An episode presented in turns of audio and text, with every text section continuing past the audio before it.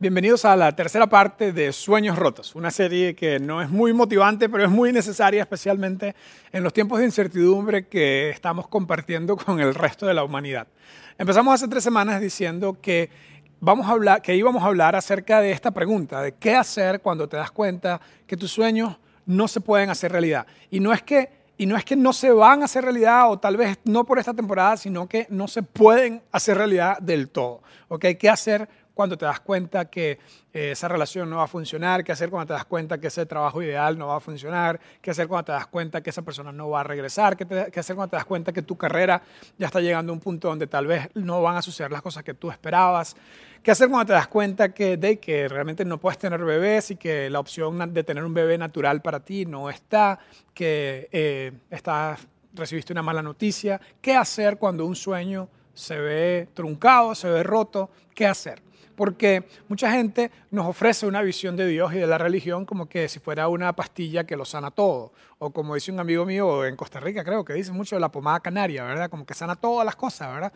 Y en realidad la vida no es así, ¿verdad? En cierta forma, eh, como vamos a seguir hablando hoy en la historia que hemos estado desarrollando, eh, Dios está eh, muy involucrado y, y, al menos quiere involucrarse eh, en las cosas buenas y en las cosas malas que nos pasan. Entonces, hablamos de una historia que es una de mis historias favoritas en el Antiguo Testamento. Eh, a mí me apasiona estudiar la Biblia, me apasiona ver cómo en la Biblia no solo encontramos religión y mandamientos, sino que encontramos un montón de historias fabulosas como estas.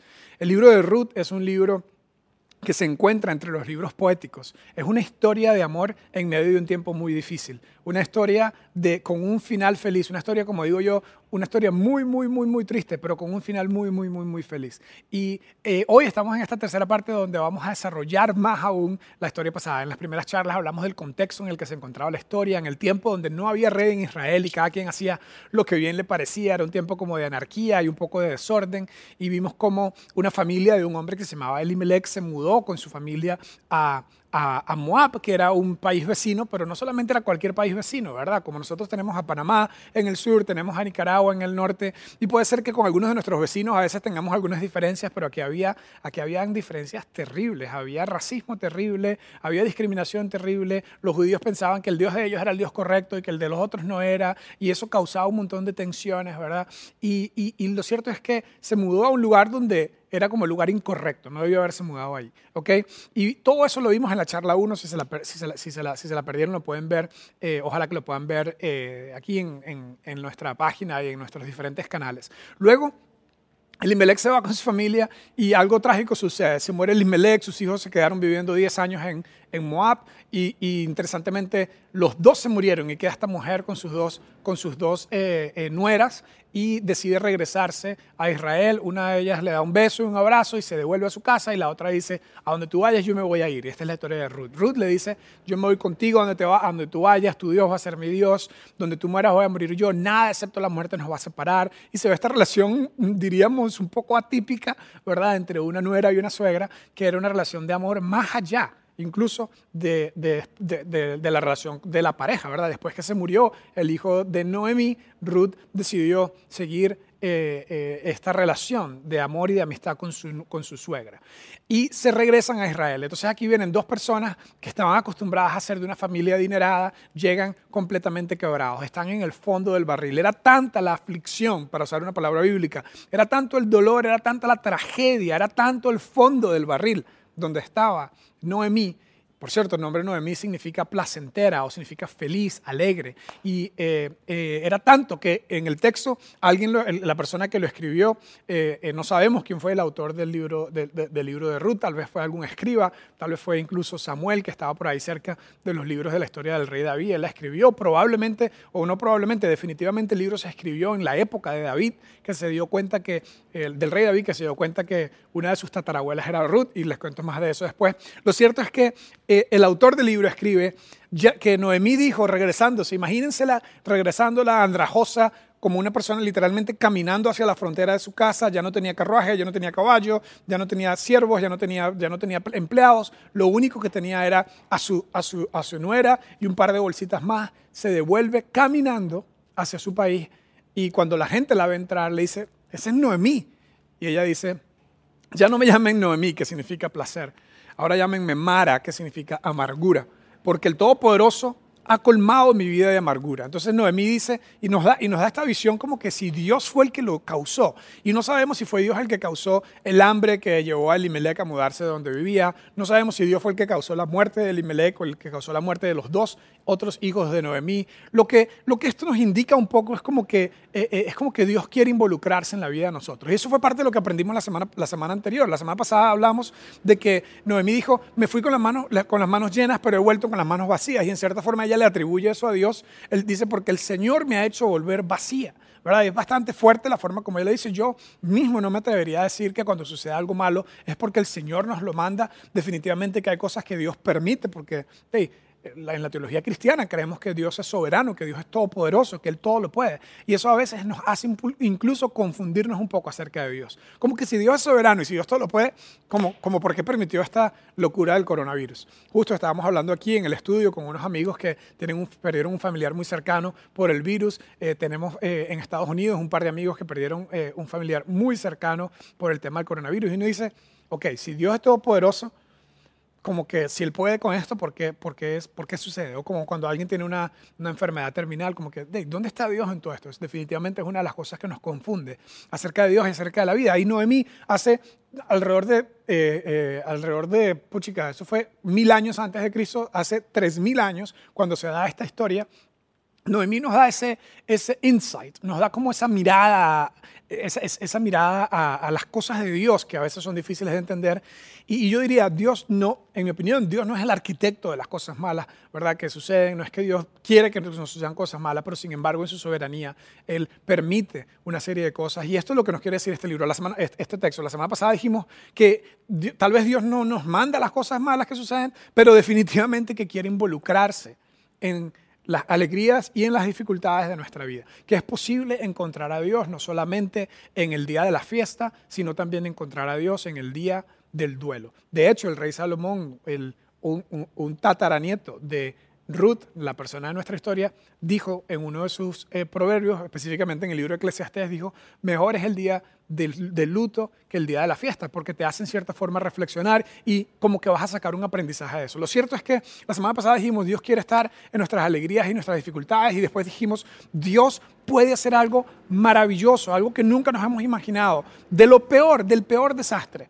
No importa cuál es el peor desastre que te puedas imaginar, la muerte puede ser el peor desastre y para los que quedamos es como que, y, yo sé que esto es difícil, justo estuve hablando con una persona que perdió a un familiar, perdió a su esposo eh, por, el, cáncer y cómo, explicarle a una persona que acaba de perder a su esposo, un tipo joven, explicarle que no, que, Dios va a pasar algo maravilloso.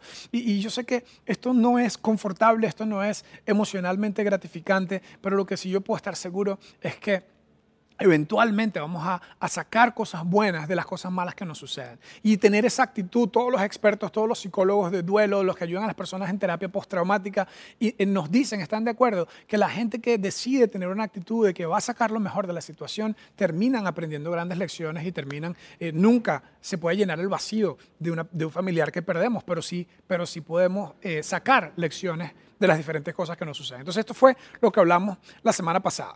De hecho, yo estoy tan convencido de que Dios quiere involucrarse en, en, las alegrías, en las dificultades de nuestra vida y que Dios puede hacer algo maravilloso del peor desastre. Estoy tan convencido de que esto es verdad que nosotros hemos incorporado en todos los estudios bíblicos que hacemos en Open House, en todos los grupos de estudio, grupos de apoyo que hacemos, hemos incorporado una herramienta que, para ayudar a las personas a, encontrar esta realidad en sus vidas. Es una herramienta muy simple que se llama Life Map y que de hecho, si no la has eh, realizado antes, me encantaría sugerirte que lo hagas, es escribir la historia de tu vida o mapear la historia de tu vida en una sola página. Y la forma como se hace esto, se lo voy a explicar rápidamente, es imagínate que tu vida comienza aquí, en este punto, y, y, de, y, del, y eh, la, línea horizontal es la línea de tiempo de tu vida, la edad que tú tienes, entonces aquí pones el número cero, y allá en mi caso yo pondría el número 39, porque tengo 39 años, voy a cumplir 40 muy pronto, y este, me estoy poniendo viejo, pero bueno, ese es otro tema. Entonces, de aquí al, al final de la línea horizontal son los 39 y casi 40 que tengo, y de aquí a aquí van a ser del, del, del 0 al 10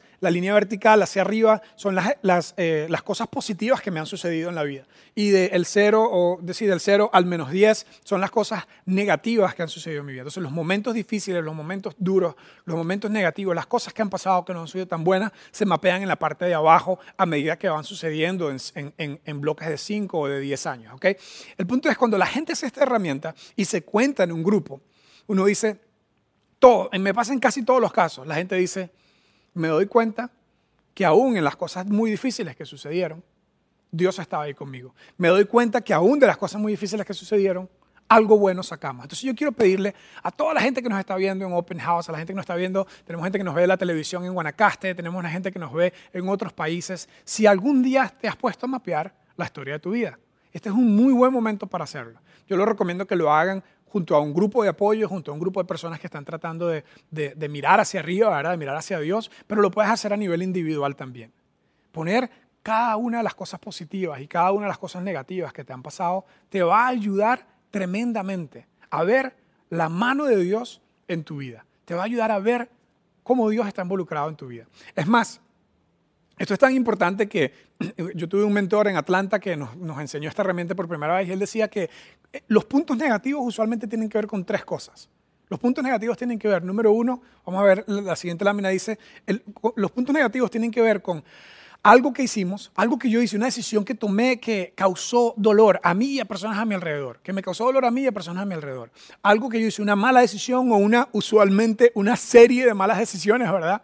Una serie de malas decisiones de negocio, una serie de malas decisiones relacionales, una serie de malas decisiones que me involucré con personas que no me debía involucrar en el trabajo en otro lado y terminé tomando decisiones de las cuales me causé dolor a mí mismo y le causé dolor a otras personas. Eso pasa todo el tiempo. Y eso termina mapeándose como una tragedia, termina mapeándose como algo negativo que sucede.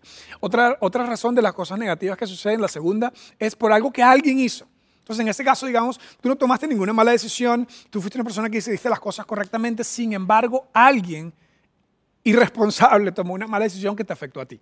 ¿verdad? Tu papá tomó una mala decisión financiera, tu esposo tomó una mala decisión eh, eh, y fue infiel, o lo que sea que haya pasado, una mala decisión de alguien que te afecta a ti pasa todo el tiempo. Un socio toma una mala decisión de negocios y te afecta a la empresa y eso es un punto bajo, ¿verdad? Que termina causando otra serie de ramificaciones. Lo, cierto es que una mala decisión o serie de malas decisiones de parte de alguien más. Y la tercera que yo creo que es la que más aplica el tiempo que estamos viviendo. Incluso algunas personas pueden tener una combinación de las tres, ¿verdad? Y, ahí es cuando estamos más en el fondo del barril. Dice, la tercera es algo que sucedió. Eso no fue una decisión de nadie, sino algo que pasó, como el tema del coronavirus. Aquí es donde vemos, no es una decisión de nadie, sino algo que sucede, una enfermedad, un desastre natural, o un ejemplo más cercano, una pandemia. No es culpa de nadie. Bueno, hay algunas historias de conspiración por ahí, teorías de conspiración, pero digamos que es algo que pasó y que tenemos que lidiar con esto y no es necesariamente una mala decisión de una persona, al menos no hasta el punto que nosotros sepamos. ¿Qué hacer con esto? Y la respuesta que nos daba John Woodall hace 10 años al hablarnos de esto, él decía, la respuesta es, si es algo que tú hiciste, tienes que confesar. Anda a encontrar a la persona que le hiciste daño y dile, mira, ¿sabes qué? Esto fue mi error, y, la confesión trae una gran sanidad. La confesión no tiene nada que ver con meterse en un cuartito y contarle a alguien, no hay nada malo con eso, ¿verdad? Pero la confesión es decirle a la persona que le hiciste daño, ¿sabes qué? Yo hice esto y, necesito que me perdones. Necesito, necesito arreglar contigo. Luego, perdonar. Si alguien te hizo daño, tomó una decisión que te afectó, hey, pasa la página. Ya deja de recriminarle lo que pasó hace 20 años, lo que pasó hace 15 años, a veces el odio, el resentimiento, lo podemos llevar por años, ¿verdad? Y tal vez con razón porque cuando alguien nos hace un daño muy serio, es muy difícil dejarlo atrás. Y el último, como es probablemente el que más aplica a la situación que estamos viviendo, es que cuando algo malo sucede, cuando algo tan malo como lo que estamos viviendo sucede, que es continuo, como lo que está pasando con la pandemia, y lo único que podemos hacer con lo que no podemos controlar es aceptarlo. Aceptarlo, es decir, ok, es, ese es el lote que me toca, este es lo que me toca vivir, esto es lo que me toca hacer. La integridad es lidiar con los asuntos que la vida nos envía, es llegar al entendimiento que las cosas que no podemos controlar y que no podemos cambiar, tenemos que cambiar nuestra actitud acerca de ellas. ¿verdad? Y enfocarla de otra, de otra forma y aceptarla. La clave para convertir tu momento más bajo en un nuevo comienzo lleno de posibilidades es confesar, perdonar y aceptar. Si tú tienes si, al hacer el mapa de tu vida te das cuenta que hay algo malo que tú, una mala decisión que tú tomaste, un punto bajo de tu vida, y no has arreglado, eso lo vas a seguir arrastrando.